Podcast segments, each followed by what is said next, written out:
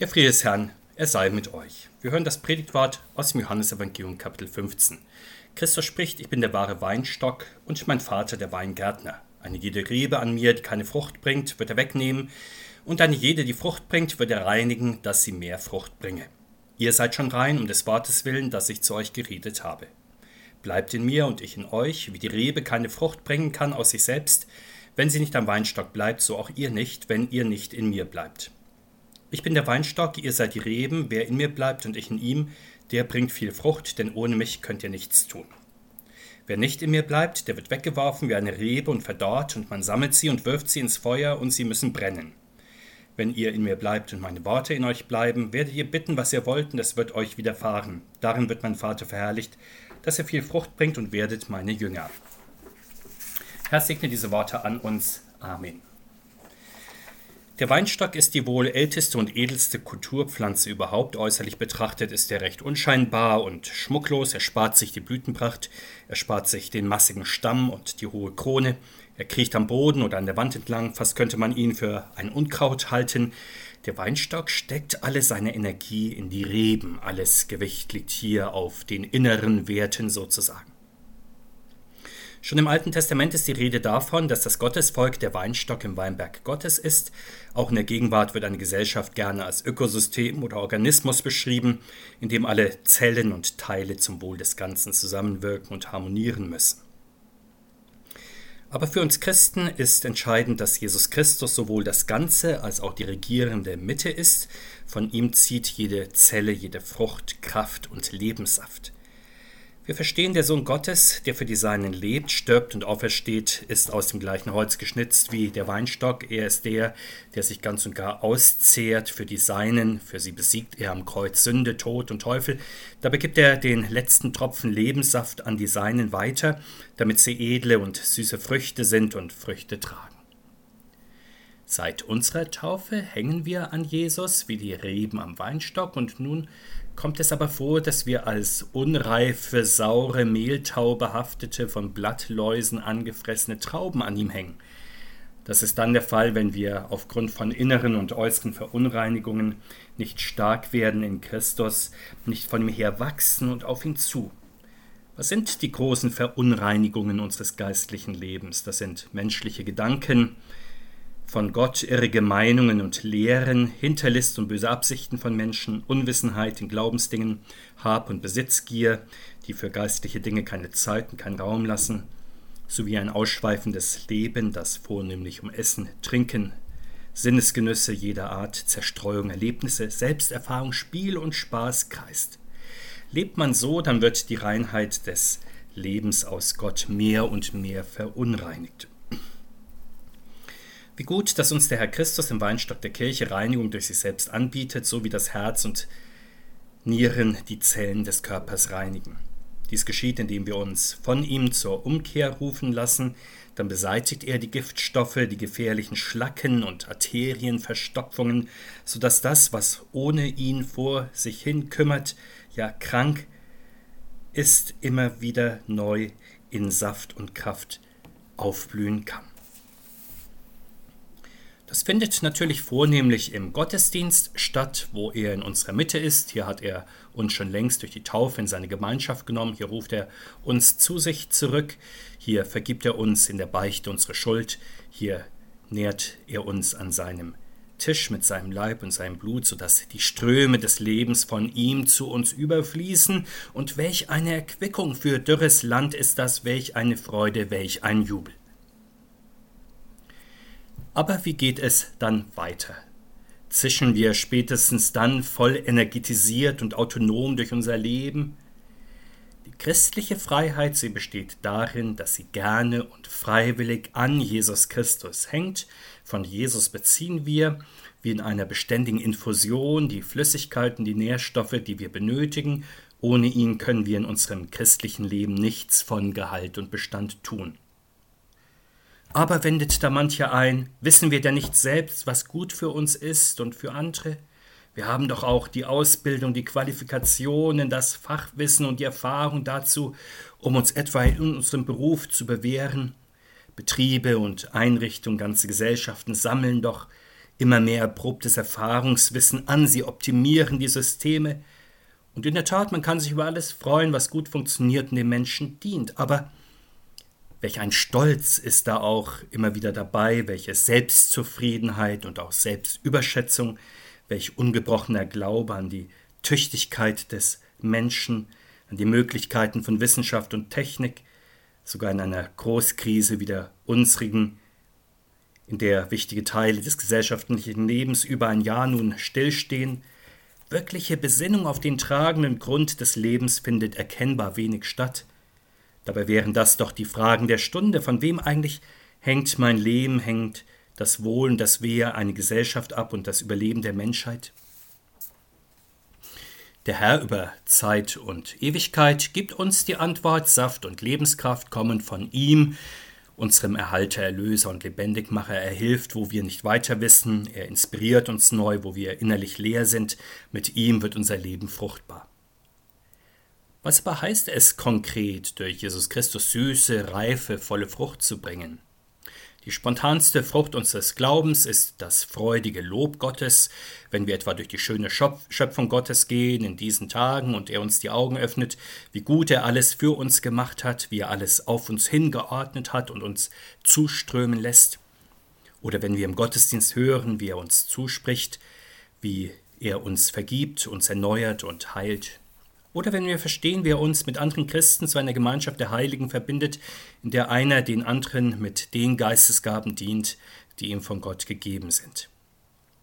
Wenn uns das deutlich wird, dann können wir nicht anders, als Gott dafür zu loben und zu danken, ja zu jubilieren, wie die Vögel es am frühen Morgen nach langer Nacht tun. Und dann werden wir uns auch mit neuer Freude und Begeisterung an die Aufgaben machen, die uns vom Herrn aufgetragen sind, in unserer Familie, in unserem Beruf, in unserer Kirchengemeinde und Gesellschaft. Wir werden auch versuchen, unsere Sache dann gut zu machen, also mit Sorgfalt, Mühe, mit Energie und Geschick. Im Herrn werden wir frohgemut sogar das unangenehme Päckchen tragen, das von uns zu schultern ist. Lebenskrisen und Schicksalsschläge werden uns umso mehr nach ihm und seiner Barmherzigkeit fragen lassen. In ihm werden wir das Kreuz schultern, das von uns zu tragen ist, so wie die Rebe auch ihre Last trägt. Sie weiß sich zuerst und vor allem von der gesamten Traube, von den Ranken vom Stock getragen und trägt dann auch ihres. Aber was ist eigentlich, wenn wir nicht in Jesus bleiben? Es gibt bekanntlich Menschen, die argumentieren im Brustton der Überzeugung, man kann auch an Gott glauben, ohne in der Kirche zu sein. Jesus jedenfalls ist nicht dieser Meinung, wir sollen in ihm und in seinem Leib bleiben, aus der lebendigen Beziehung mit Gott kann man ja nicht aussteigen. Und auch getaufte und konfirmierte Christen schrumpeln und verdorren ohne den Kontakt zu Christus dann vor sich hin. Sicher, auch dann bleibt man Gott sei Dank zunächst noch Teil des Weinstocks, es gilt von Gott her dann das Prinzip Hoffnung. Es ist nie zu spät, zu Jesus Christus umzukehren. Aber irgendwann kommt dann der Herbst, so wie in der Ernte dann die süßen Trauben eingesammelt, die verdorrten Reben aber abgeschnitten und weggeworfen werden, so kommt irgendwann der Zeitpunkt, an dem Jesus Christus die Ernte in seinem Weinberg sichtet, und dann werden die aus ihm beständig Saft und Lebenskraft gezogen haben, in ihm bleiben, während die, die von ihm abgeschnitten sind und traurig den Weg des Vergänglichen gehen, die aus der Lebensquelle nicht geschöpft haben, von ihm getrennt sein. Sehen wir noch genauer darauf, was es heißt, in Christus zu bleiben, gute Frucht zu bringen und seine Jünger zu sein. Wir hatten bereits auf wichtige Punkte geschaut. Wie kann das christliche Leben in der Gemeinschaft mit dem Herrn noch mehr reifen? Wie kann es noch edler werden? Der Herr verweist uns auf die Fülle seiner Worte, die in uns bleiben sollen, und auf das Gebet. So wie im Weinstock der Saft zirkuliert und das Lebenselixier ist, so ist in der Kirche das liebe Gotteswort die Luft zum Atmen. Welch eine Freude, wenn wir es nicht nur am Sonn- und an den Feiertagen in Hülle und Fülle haben, sondern auch an den Werktagen. Dabei nehmen wir uns unsere teure Bibel ja nicht vor wie irgendeinen Lesestoff, den wir uns aneignen oder auch nicht, sondern wir verstehen die Heilige Schrift als das besondere Wort, das der Herr Jesus an uns persönlich richtet und durch das er in unseren Alltag hineinsprechen möchte. Allerdings nicht nur zu uns, sondern auch zu unserer Familie und zu anderen Menschen unserer Gemeinde, ja zu allen Christen. Und daher ist es gut, wenn wir über die persönliche Bibellese hinaus auch gemeinsame Andacht mit anderen Menschen halten, in unserer Familie und in Andachten und Wochengottesdiensten in der Gemeinde. Hier dann nicht nach der persönlichen Leseordnung, sondern nach einer gemeinsamen Ordnung der Kirche, zu der wir uns im Herrn zusammenfinden. Und auf diese Weise redet der Herr dann nicht allein zu jedem Einzelnen, sondern auch zu uns gemeinsam. Sein Wort wird der Lebenssaft und die geistliche Energie, die uns in Gedanken beschäftigt, unsere Herzen erfüllt. Je mehr wir auf ihn hören, umso lieber werden wir ihm im Gebet antworten.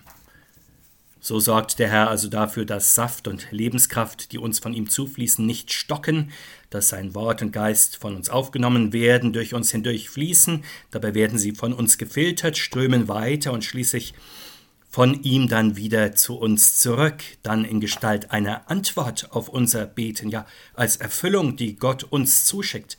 Welch eine Freude ist das doch im Herrn blicken wir auf eine weitere Freude im Herrn, die uns dann erfüllen kann. Wenn das Wort des Herrn reichlich unter uns wohnt, dann haben Ärger, Streit, fruchtloses Gerede, Langeweile keinen Raum mehr. Wir freuen uns gemeinsam im Herrn und loben ihn. Wir werden im Herrn freundlich und hilfreich, wenn nötig sind wir dann auch in der Lage, einander geistlich weiterzuhelfen, wo es fehlt, indem wir einander in Liebe ermahnen und unterrichten und so mit Gottes Hilfe echte Fortschritte machen auf unserem Glaubensweg. Welch eine Freude ist das im Herrn.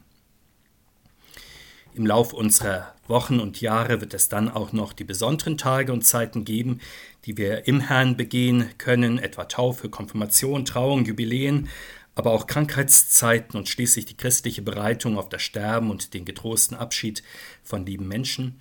Es ist nicht selbstverständlich, dass Menschen diese großen Tage gerne im Herrn begehen, wie gut, wenn wir diese hervorragenden Gelegenheiten unseres Lebens auch ergreifen und sie mit dem Herrn und in ihm feiern, wir werden merken, dass er uns dann in besonderer Weise beschenkt und segnet, welch eine Freude im Herrn.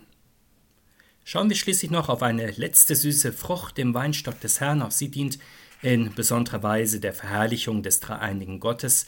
Das ist die Ausbreitung des Wortes Gottes bis in die Ecken und Winkel, die Berge und Täler der Erde.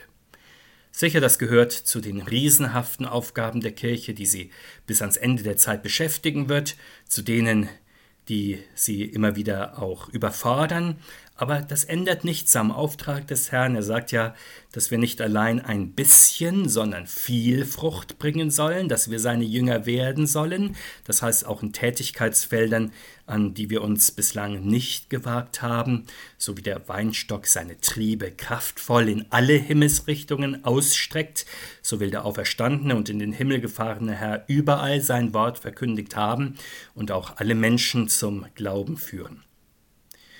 Wir denken ja manchmal, für diese Aufgabe sind doch etwa die Missionswerke zuständig, die Missionare. Das müssen auch die Kirchen erledigen, die Tür an Tür mit Nichtchristen leben.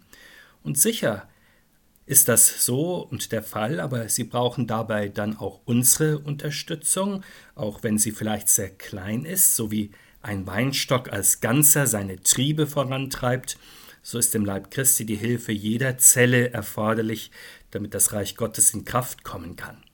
Auch dieses große Werk beginnt mit dem Gebet, dein Reich komme.